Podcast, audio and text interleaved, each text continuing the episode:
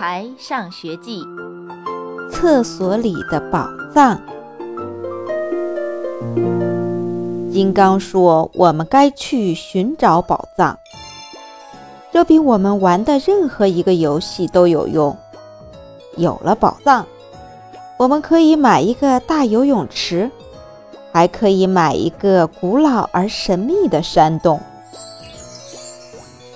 可是，哪里有宝藏呢？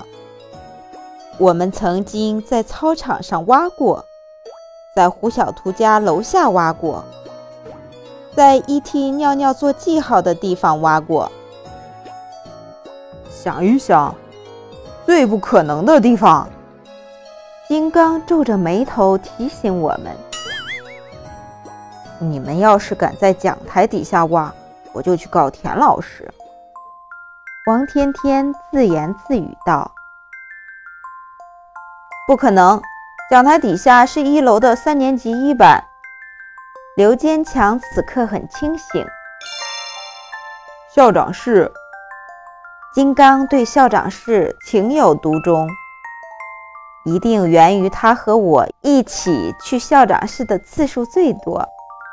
我摇摇头，赶紧帮他打消这个念头，因为站在校长室挨批，的确是很难受的事。这可不同于站在领操台上领奖。哎呦，胡小图捂着肚子，我要去厕所。不一会儿，胡小图兴高采烈地跑回来，像一辆喷气的火车头。我知道，宝藏在哪儿了。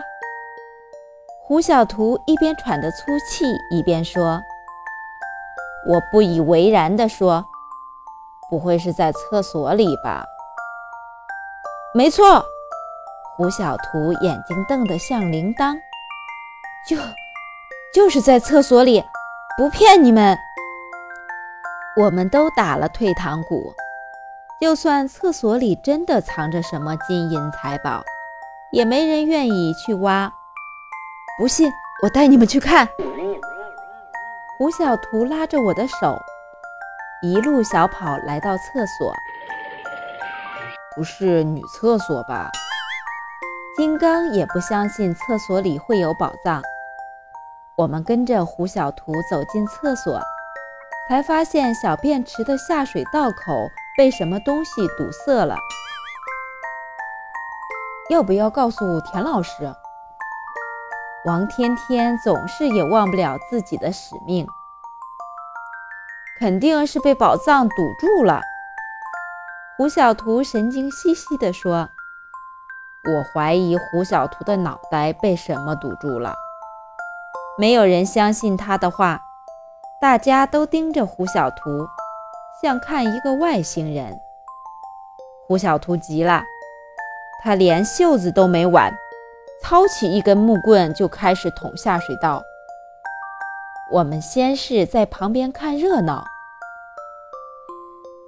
金刚说：“胡小图马上就会变成一颗臭气弹，我们得离他远一点。”王天天像只兔子一样，撒腿就跑。他说要赶紧去报告田老师。胡小图越干越起劲，到最后。竟用手掏起来。他转过汗津津的脸，得意地对我们说：“等我找到宝藏，一点儿也不分给你们。”难道里面真的有宝藏？金刚第一个忍不住了，很快加入胡小图的行列，然后是刘坚强，我。等到王天天带着田老师过来的时候，只听“呼噜”一声响，厕所通了。他们在找宝藏。王天天对田老师说：“现在我们四个臭气蛋的衣服、裤子都脏了，伸着双手，你看看我，我看看你，都怪胡小图，哪里有什么宝藏？我们低着头，等着挨田老师的批评。你们真是好孩子，田老师竟然在表扬我们。不过，以后遇到这种事，要第一时间告诉老师，不要自己动手。田老师一点也不嫌我们脏。带我们去洗手，每个人奖励一颗小星星。回到教室，田老师大声说：“我们全都乐得蹦起来。”王天天没参加行动，也得到了一颗小星星。田老师说：“有事及时向老师报告，值得表扬。”谁说厕所里没有宝藏？看来胡小图说对了。亲爱的小朋友们，晚安。